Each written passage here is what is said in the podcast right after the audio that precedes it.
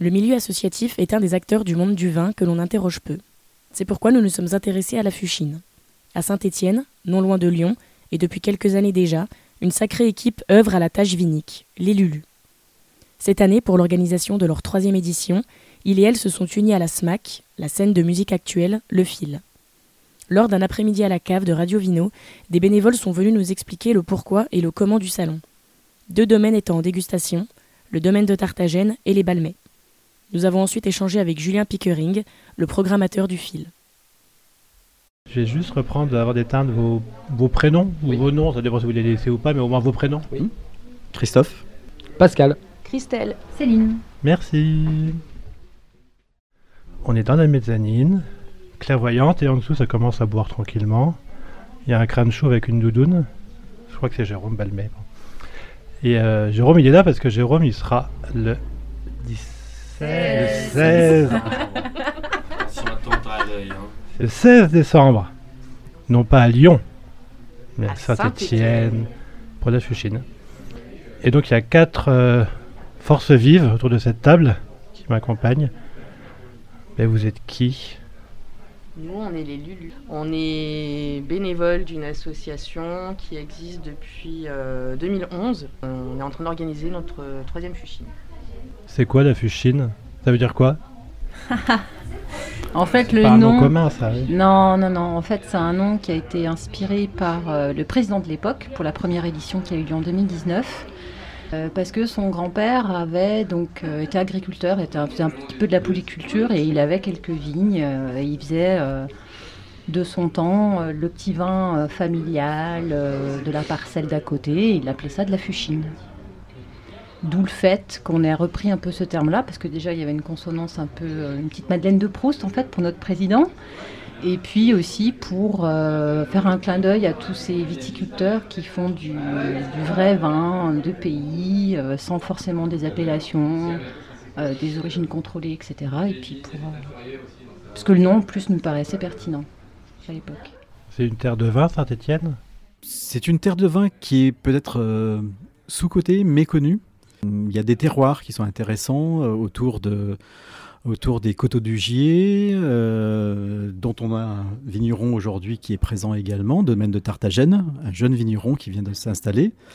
Et puis on a aussi euh, toute la côte du Forêt, qui est, qui est un domaine, qui, qui une région viticole qui est sous-estimée et qui produit de plus en plus de vins de haute qualité, avec des vignerons qui se démarquent sur des vins nature, euh, sur des vins av- aussi avec des, des- cépages un peu oubliés ou, euh, interdits.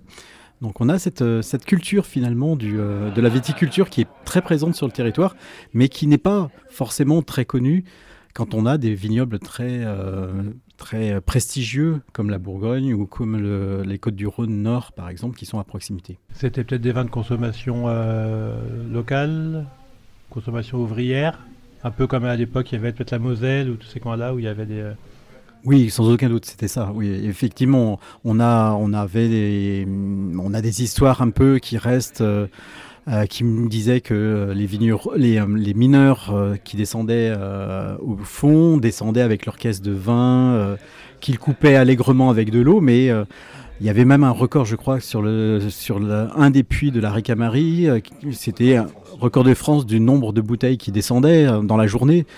Donc il y avait une consommation et donc forcément il y avait cette production de vin, pas de, forcément de qualité euh, très intéressante, mais il y avait un vignoble un peu partout qui a disparu et qui est en train d'être remonté un peu en valeur par euh, Rémy Samouillet par exemple, et Estella également, et puis, et puis dans les Côtes du Forêt également d'autres viticulteurs qui sont sortis de la cave coopérative et qui euh, produisent après des, euh, vins euh, sous, leur, euh, sous leur nom, sous leur nom de domaine, et avec des vins de qualité qui sont en train de, de percer finalement, euh, pas uniquement localement, mais aussi euh, au niveau national. Alors chez Radio Mino, on aime bien faire des portraits. Les portraits de vignerons, ça c'est... euh, On va en faire plein, on en aura plein. Moi, ce qui m'intéresse, c'est de savoir euh, c'est quoi le portrait, c'est quoi le profil de euh, quelqu'un qui s'intéresse au vin, qui prend du temps pour monter un salon, qui trouve des potes, qui trouve des bénévoles, qui trouve un lieu. Bah, on a déjà la chance d'avoir un produit qui est fédère, qui centralise un peu les énergies. Vous quatre, par exemple, dans vos vies, c'est pas votre métier, vous n'êtes pas vigneron, vous n'êtes pas caviste Non, on a des profils très très différents tous les uns les autres. Euh, on vient de, de milieux socioprofessionnels euh, complètement euh, éclectiques. on a on a des intermittents, on a des gens dans l'éducation, on a des architectes, euh, on a euh, des gens dans l'administration, enfin voilà, et des thésards, euh, des gens au chômage. Et en fait, on s'est tous retrouvés autour de, ce café qui avait été monté en 2013 à Saint-Étienne, chez Lulu. Et moi, par exemple, à la base, j'y connais rien en vin du tout. Et euh, c'est en découvrant chez Lulu que j'ai commencé à m'intéresser à plein de choses, euh, à, profiler mon goût aussi. C'est quelque chose qui est assez long finalement. Euh, je commence enfin à enregistrer ce que sont les cépages, quel goût ils ont. Je, reconnais les vignerons, voilà, les bouteilles que j'aime. En fait, on a tous une façon différente d'interpréter le vin, mais on se retrouve tous autour de ça finalement. Donc, donc voilà. Je pense qu'au final, on partage. Euh, on est peut-être tous différents, on a au moins quelques valeurs communes euh, qui est le partage, je pense déjà. Et euh, le goût de bien manger et bien boire. En fait, je pense qu'une fois qu'on est d'accord sur ces deux thèmes-là, peu importe d'où on vient, on peut s'entendre sur beaucoup de sujets, je pense. Disons que Lulu, depuis 2013, alors déjà Lulu en fait a mis deux ans avant de trouver un lieu ce lieu, enfin ce nom Lulu en fait est issu au départ aussi de quatre personnes qui se sont rencontrées, qui, comme toute personne qui se rencontre, aiment aussi les bons, les bons accords, mais vains, et euh, étaient très, très curieux, ont découvert des choses en fait à l'étranger, en France, partout, à Saint-Étienne, et se sont dit un jour, il faut qu'on fasse quelque chose. Fédérons ça, rendons-le, partageons-le, sous quelle forme?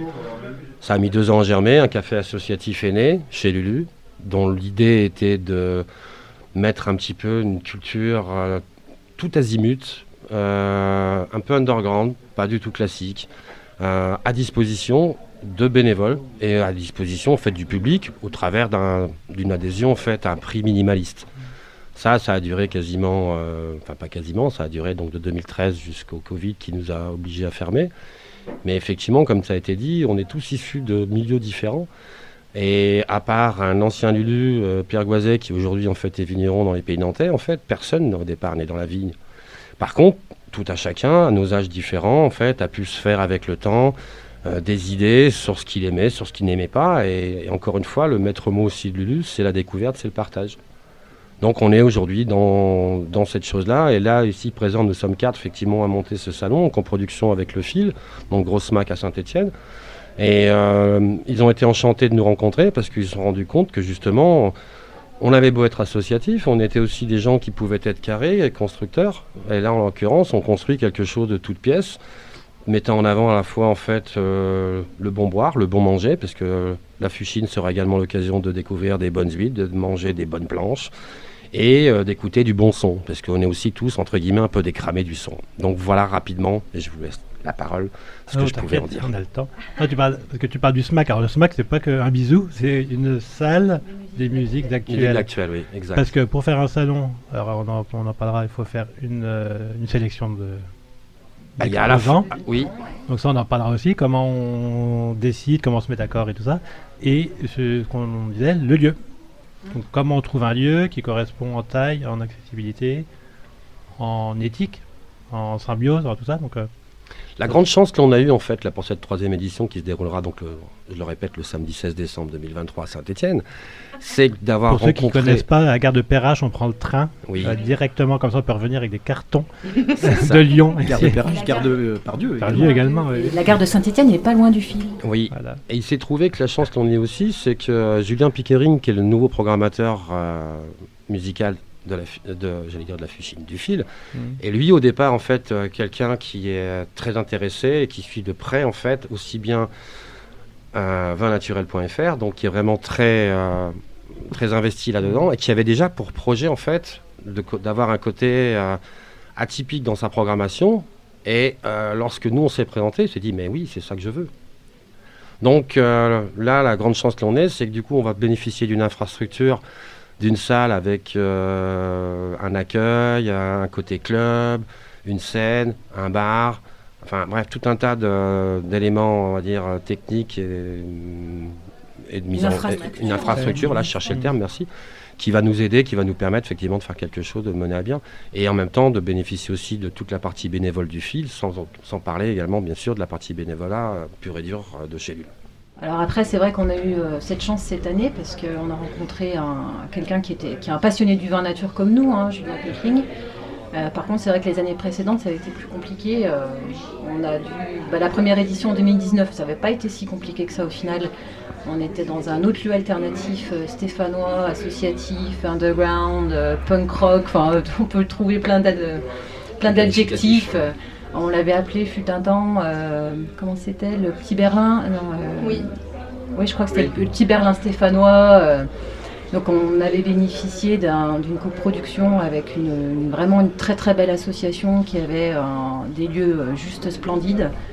Et donc tout ça, euh, avec euh, leur force vive et notre force vive, on avait fait un très très beau salon. La deuxième année, donc, qui, qui était en 2021, ça a été beaucoup plus compliqué parce qu'on est passé à travers les gouttes du Covid. euh, la veille pour le lendemain, on se remémorait. On a eu la- l'acceptation de faire le salon la veille pour le lendemain, hein, quand même. préfecture. La Quelques préfecture. frayeurs. et- Quelques frayeurs, plusieurs plans de lieux euh, qui tombent à l'eau. On, enfin, c'est- on a fait ça en extérieur, on a dû louer plein de matériel. Enfin, ça a été très très très complexe. Et puis bah là, cette année, euh, ma foi, euh, C'est plus facile. Et pour la sélection, alors, est-ce que c'est que des vins du coin? Il y a des vins d'ailleurs euh, Alors cette année, on est encore resté sur des vins français, comme les deux, premières éditions. Euh, après, on s'est mis euh, tous les quatre d'accord à peu près sur une sélection. On essaye de faire tourner les vignerons, hein, on ne prend pas systématiquement les mêmes, histoire que ben, chaque année le public puisse bénéficier de, de nouvelles découvertes. C'est bien de garder un, un- un salon à taille humaine. Voilà. Ça permet d'avoir une convivialité, de permettre aussi aux visiteurs qui vont rentrer d'avoir accès à chacun des vignerons sans avoir forcément trop de monde, même si on espère qu'il y ait, euh, que ce, ce salon euh, ait du succès. Mais euh, le côté taille humaine nous importait vraiment de ne pas avoir beaucoup de, de vignerons et de garder un, un petit esprit un peu famille, un peu euh, entre copains pour faire en sorte que ce salon euh, puisse, euh, puisse avoir un succès et puis être convivial pour tout le monde. Et donc on, a, on, a- on favorise nos locaux, ça c'est Ouais. sûr, en premier Oui. lieu. Eux, par contre, on les reconvie chaque année. euh, parce qu'ils sont quand même à moins d'une demi-heure de, de synthé et que c'est quand même un peu normal qu'on qu'on les mette en avant, pour le public stéphanois en tout cas. Parce qu'on quand même, moi j'ose espérer qu'on aura de plus en plus de nouvelles têtes qui viendront au salon pour venir découvrir ce qu'est le vin naturel. Donc autant qu'ils puissent bénéficier des locaux dans un premier temps. Ça boit nature à Saint-Étienne? Question de, question de citadin de, de, de- de base. Est-ce qu'on boit du vin nature dans les villes moyennes Je caricature exprès mon propos. Ah, Saint-Thé, je pense qu'on Oui, commence à avoir oui, une belle. euh, Après, il y a une grosse scène culturelle sur Saint-Étienne aussi. Il y a à la fois une peut-être un grosse scène avec- culturelle et, et puis justement par rapport à, à l'historique dont on parlait tout à l'heure, enfin, Mm. quoi qu'il en soit, il y a entre guillemets toujours eu du vin quelque part. Pas forcément de qualité comme on a pu le, le- le dire pré- préalablement, mais il y a toujours eu ça. Et là concrètement aujourd'hui, il y a quand même des acteurs aujourd'hui sur la scène stéphanoise qui sont présents dans le vin nature déjà, déjà depuis longtemps. Quand je dis des acteurs, je fais référence notamment euh, du bar-restaurant ou du, du bar tout court Ou du caviste ou du Ou du caviste, qui, eux, qui eux, en fait, euh, bah, font la promotion depuis déjà X temps, X années. Donc oui, on est relayé. euh, ça a parfois d'ailleurs causé des, des petites, euh, de- des petites bisbilles entre nous, puisque quelque part, on a, par- on a pu apparaître pour certains comme des gros concurrents. Alors qu'en fait, compte nous, de notre côté, nous sommes un asso- une association qui veut juste promouvoir le bon vivant. Ah oui. Mais on oui, il y a hein. de la culture en fait, donc il y a des lieux intéressants à Saint-Étienne. bienvenue aux Lyonnais qui viennent visiter notre chère ville de Saint-Étienne. Vous verrez, c'est intéressant. Les, les Français, parce que nous sommes écoutés euh, partout en France et voilà, dans le monde. Mais pour en revenir à la ville moyenne et la consommation de vin nature chez nous, euh, je dirais qu'elle a progressé. Euh, Jusque-là, historiquement, il n'y avait qu'un seul caviste et depuis euh, caviste spécialisé vin nature hein, euh, et euh, depuis 5-6 ans, ça commence. Ouais, il y en a d'autres qui Mmh. apparaissent, il y a de nouveaux commerces, Mmh. il y a de nouveaux restaurants qui, euh, qui servent du vin nature. euh, voilà, donc là, on en est plus à une petite dizaine, quoi. En disant qu'en centre-ville, je pense qu'on on a le choix. Après, en périphérie, je sais, Je connais moins. Toi, tu peut-être un peu Non, en périphérie, c'est pas évident. En- on est plus sur des caves, euh, des caves traditionnelles. Euh, les restaurants ou bars à vin, il y en a peu, ou alors euh, sont sur aussi du, du produit conventionnel. Donc, non, non, c'est vraiment quand même quelque chose qui est un peu. Euh, qui reste urbain finalement, ce vin nature, euh, que ce soit sur Lyon, euh, dans les grandes villes. Et Saint-Etienne suit le mouvement avec un développement de ce vin nature et, un développement de cette clientèle qui aime ce vin nature parce que parce qu'on peut être même désarçonné de temps en temps au début quand on goûte le vin nature par rapport à un vin conventionnel. On a d'autres goûts, on a parfois des défauts, mais en tout cas, ce sont des vins qui font parler, euh, qui ne laissent pas indifférent. Et au final, ben, quand on a commencé à goûter du vin nature, après on y revient parce qu'on a cette euh, on a des sensations, on a cette émotion quand on goûte un vin nature, un vin nature, et donc, euh, bah, finalement, euh, il y a une demande qui progresse et il y a une offre qui, euh, qui suit et qui s'est développée sur Saint-Étienne.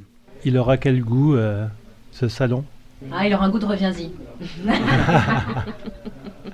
Un peu glouglou, euh, un Ah peu oui. plus sur la longueur euh, Il y a de tout pour faire un monde, donc je pense qu'on aura aussi Ouais. bien du glouglou, on aura aussi de la longueur, on aura de l'acidité, on aura de la minéralité.